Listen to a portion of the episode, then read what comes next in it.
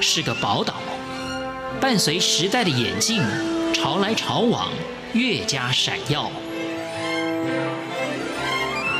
欢迎收听《潮台湾》，发现台湾的美好。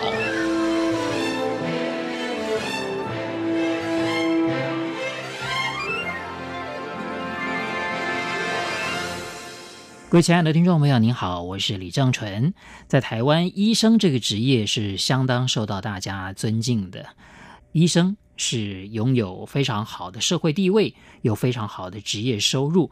但是，要能够成为一名医生，学习的过程就是比一般的科系要长一点，而且他学习的过程也是非常的辛苦的。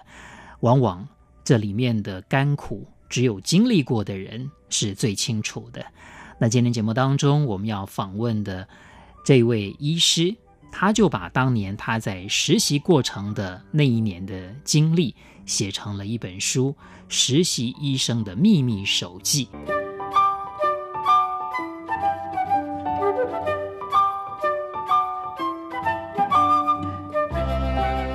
阿布医师，你好，大家好。实习医生的秘密手记，严格讲起来不算是一本新书，它是在二零一三年已经出版过的一本书。对，但后来买不到了。对，对于你的书能够二次出版，是一个什么样的感觉？我其实是蛮想让它再次出版的。对，因为这这本书其实对我来说算是呃有蛮大的个人意义啊。是，因为那就是我生命里面很重要的一段时间，这样子。对。嗯，然后还有另外就是说，因为里面会有一些文章是或者未来啊就将要被被收录在新的课本里面这样子。是，那我就想说，呃，人家看到课本，但是买不到书了，就感觉不太好意思啊。对，很可惜的事情，就是我还想要看更多你的作品的时候，现在买不到，看不到，啊，很多人跟我反映，但是我觉得我自己也没有书了。是，这很多作品可以会收录在这个教科书里面。对你来讲，是不是很很具有意义的事情？嗯，是啊。那写作对我来说，我想可以分成两个层面，因为我写的作品的形态比较是第一个是是现代诗，呃，对，啊、再就是散文这样子。啊，其实我这这样两个面向，其实呃，我有不同的期许这样子。那我会觉得说，现代诗比较像是一个思考的实验，我就是我可以在在里面。做很多我想要论证，或者是想要辩论，或者是我生活中的感想之类的，我我会想要在现代诗里面做做创新或突破，因为我觉得现代诗好像比较自由一点。是，嗯，那但是在散文的部分呢，我会觉得说，呃，散文是要记录一些我觉得不记录很快它就会消失无踪的东西。所以一开始在写作散文的时候，是我高中的时候。那时候高中的时候参加一个做网页的比赛，是。那我们主题是全台湾的铁路跟车站。我所以那时候就是才高一，然后就跟着呃同学啊，就几个好朋友啊，就是坐火车沿一站一站的下车，然后再上车，下车再上车，去那边拍照啊，收集资料。但那样子的过程中，就是走过台湾很多地方，但台湾其实非常非常的美，那样子的就很强烈的美感的经验哦，就是在在那时候被很深的留下来，所以我会开始写作，其实也是从那个时候，就是因为因为这个经验实在是太太不容易了，太美了，所以我很想要把它留下，我不甘心它就这样子经历过然后消失哦，所以就。尽可能的用文字把它留下，因为我不会摄影，我也不会画画，我其他什么都不会啊。唯一可以用的大概就是文字了。应该就是很年轻的时候就很喜欢书写写作了。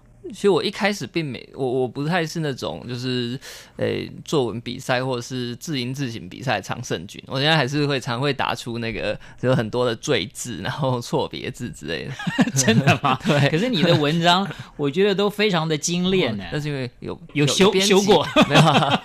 就是我后现在现在觉得还是说会会有一些是赘字冗长的东西是应该要砍掉的。不过倒回来就是说，其实一开始写作的初衷就是为了要留下某一些诶会被遗忘的东西。嗯，所以让我觉得说我这段时间是对我来说很重要的，那我就会想要用文字把它留下来。不过你提到就是说你的前辈医师王义家医师，他又写过一本叫做《实习医师手记》，啊，也是很畅销的书。你这本书叫《实习医生的秘密手记》，为什么你会特别加一个“秘密” 这两个字？跟他的那个手记有你觉得有什么本质上的不一样吗？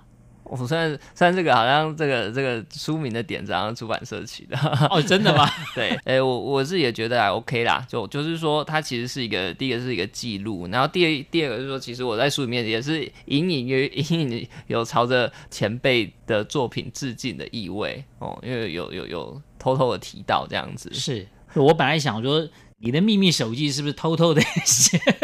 那也是有一些秘密的的成分存在哦，因为我们大概在想说医医疗文学通常都会讲到说哦，就是医疗在。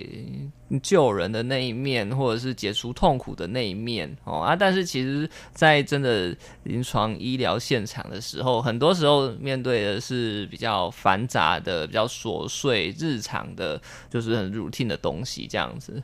呃，那也会面对很多像是挫折啊、负面的情绪啊，然后这一些的的冲击，并不是每一个时刻都像一龙一样哦，就是哦，就是很努力，然后把病人救回来这样子。那样子的时刻是有，但它不是全部。嗯，是最早开始写作有这么一个兴趣，当下觉得呃有觉得很重要的这个时刻，或者有有这么一些经历的一些事件，就很想把它记录下来。这个当然就是一个蛮好的动机。但是透过写作，我们现在常用疗愈两个字啊，不晓得这个写作对你来讲，对你的其他，因为当医生工作压力也很大。尤其在实习的那段时间，可能也有属于实习医师的压力。那书写写作来讲，对你而言也有一种疗愈的效果。嗯，我觉得每个人对写作的的的感受都不太一样。是，但对我来说，我那个。那个可能没有办法叫做疗愈，哦那可能像是肌肉的锻炼这样子，是是非是非常辛苦的，因为在在有有一个感觉，但是你要把它很具体的描述出来，要调动很多的文字字句等等的。那呃，有些或许或许有些人把这个称之灵感哦，但是这中间是相当啊，其实相当累的，而且相当艰艰难的这样子。但是的确在医疗这样子。呃，用的大部分都是都是理性啊，或或者是分析这样子的呃大脑的时候，那转换成文学会比较感性哦，比较抒情这样子的的大脑，我觉得有一种啊、好像呃练重训练了后面的肌肉来也来练一下前面的肌肉这样子的感觉，就比较不会疲乏。是，刚刚我们讲到，就是说你有呃历经各个不同科别的这个这个记录，这个是不是说？不同科别，你都要把它写成一篇。因为我我在实习之前呢，我就其实大家都很紧张，然后终于要要自己开医嘱了，然后算在人家的督导底下啦。对，然后我要真的要在病人身上哦做一些稍微比较侵入性的一些简单的处置，这样子哦，就是其实是非常紧张的。我终于念了那么六年的医学院，然后终于在第七年的时候要成为一个呃算是一半的部分的医师这样的身份。那所以说，其实，在实习开始之前，我就有帮我自己定一个目标，好，就是大概一年，一年可能五十二周啊，我们大概两个礼拜，就是十二个月，我们大概半个月会轮训一次小的科别这样子。所以这样子，我大概算了一下，我觉得说我每一个小的科别，我希望可以写。一千五百个字这样子的短篇，可能写两篇，或者是三千多字的长篇，可能写一篇这样子，就是把我呃那一段时间发生的事情呢记录下来。是，可是呢，你里面所写的好像没有关于精神科的 对 部分，哦、所以当时没有实习到这个部分，是不是？哦，就就是说，因为 我们医院精神科跟其他科比起来，算是诶、欸，就是负担没有那么大的，是，哦、所以所以不需要实习医师，不是一开一开始就被抢完了啊！我那时候抽到号码后面，所以就没有办法抢。但是我我该我选的时候，精神科全部已经全部都被抢掉了，所以就是没有机会到精神科去实习。对，啊、结果我后来选精神科，是，这真的很有趣哦。我们这边先休息一下。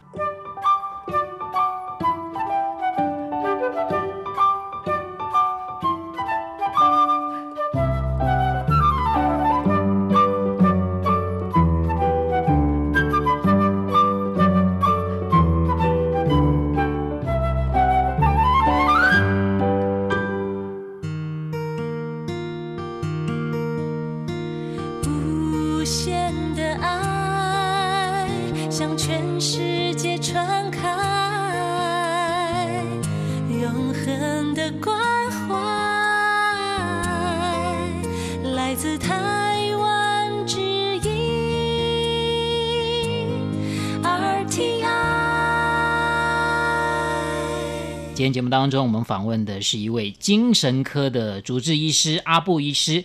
那刚刚阿布医师也说了，这个没有机会到精神科去实习，可是你现在又偏偏当了这个精神科的医师。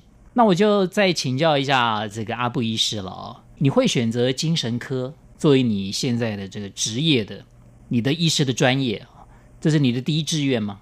嗯，其实那时候就就是每个每个医学生，我想应该都差不多，就会有不同的科别在那边互相的呃排序这样子啊，是，呃，就是自己的倾向，大概隐隐约约知道我比较适合哪一些科别，比较不适合哪些科别。那我很早就知道，我大概不会喜欢外科系啊，不喜欢动刀是吗？对啊，因为我觉得这样很可怕，而且我没办法站太久。所以精神科算是你本来就已经想要选择的专科之一了。呃，之一，但是不是很前面。其实对我来说比较重要的是说，后来我自己有中断了一段时间，然后去国外念书。是，呃，我是念的是热带医学，听到一门。课就讲的是精神医学在呃开发中或者是未开发的地区的应用这样子。那个那那门课对来说有很大的启发，也就是说，当大家都觉得说，呃，我们要控制的是是是疾病、那些传染病等等的，但是随着人类文明越来越进步、越来越呃发达之后，那可能这些传传染病慢慢的、慢慢的不再是一个头号的杀手。那可是反而反过来讲，未来将要浮现的问题，可能是一些非传染性的疾病，就包括说像是呃糖尿病啊、肥胖啊、心脏病啊，那其中还有一个就是精神疾病这样。呃，这个是这个是一点啊。哦，第二点就是说，我觉得精神科有一个特色，就是精神科我自己会是就就可以从诊断哦，那一直到介入，也就是说治疗，我大概自己都可以经手。那如果说像是一般的医学来讲，我想就是比如说像内科，那内科会要做出精确的诊断，可能会需要像是抽血或者是影像学的检查，那些就要依赖庞大的系统要运转很顺。对，那外科的治疗的部分，可能就需要整个医疗的团队这样子。那但是精神科因为就是有点手无寸铁的感觉，可是相反就是说，在这整个过程中都可以自己。自自己亲身经历这样子，那我还蛮喜欢这样子的感觉。是你好像也有到这个国外服务的经验，是不是？呃，到史瓦济兰是不是？对对，哦、就是呃那段过程对我来说也是很重要一年啊，所以那那段过程就是另外一本书啊。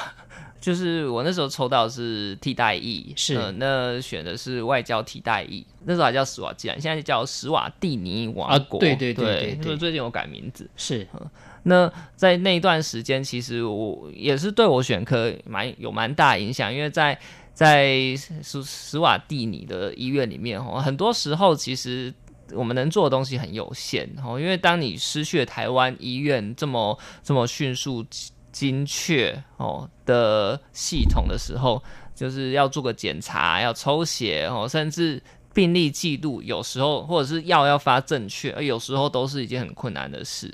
那在这样的状况下，呃，医疗的成果就会大打折扣，这样子。所以，我们很多的时候其实是在跟这些事情在 fighting 这样子啊，在在在搏斗啊。然后，我只是比较喜欢这种可以自己单单兵作战的感觉。好，今天要再一次的谢谢阿布医师，谢谢你的分享，谢谢大家。是你一束光。各位亲爱的听众朋友，非常谢谢您收听今天的节目，我是李正淳，朝台湾，我们下次再会。泪水